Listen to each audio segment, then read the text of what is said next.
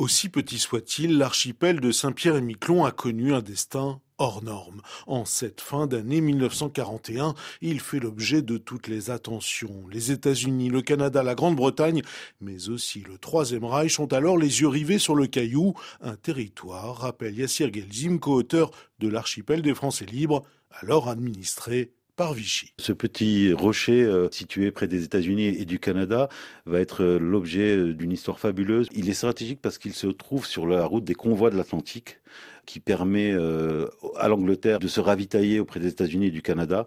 Et il y a des milliers et des milliers de bateaux qui sont là. Ils sont pourchassés par des U-boats allemands. Ce petit bout de France se retrouve en fait dans la zone d'influence américaine la crainte des Américains, c'est que non seulement ils s'installent, mais il y a également un relais, un émetteur radio qui pourrait être un objet de propagande dans l'Amérique du Nord. De Gaulle ne représente pas grand-chose. Il préfère négocier avec Vichy, qui a une force qui est euh, la marine française. Donc c'est très important pour eux. On est euh, le 8 décembre 41. Ils viennent de commencer une guerre contre les Japonais.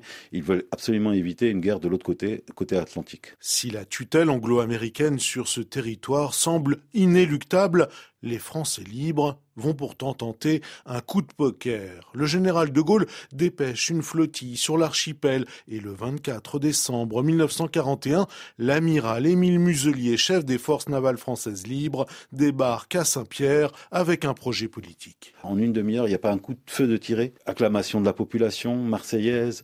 La force de Muselier et de De Gaulle, c'est d'avoir proposé un référendum. Une grande, très grande majorité va justement marquer euh, que Saint-Pierre-et-Miquelon peut être libérée et qu'elle est libre du pouvoir de Vichy. Sauf que les Américains, eux, sont très énervés, évidemment, notamment un personnage qui s'appelle Cordeliul, qui est le secrétaire d'État américain, qui dit euh, les soi-disant Français libres sont partis libérer euh, Saint-Pierre-et-Miquelon.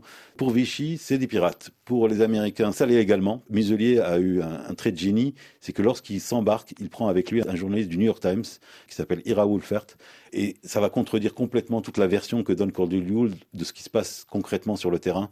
Et du coup, euh, Cordeliul va être écarté par Roosevelt. Saint-Pierre-et-Miquelon, c'est le début de la possibilité pour la France d'aller elle-même libérer le territoire national. Dorénavant, il faudra compter avec les gaullistes.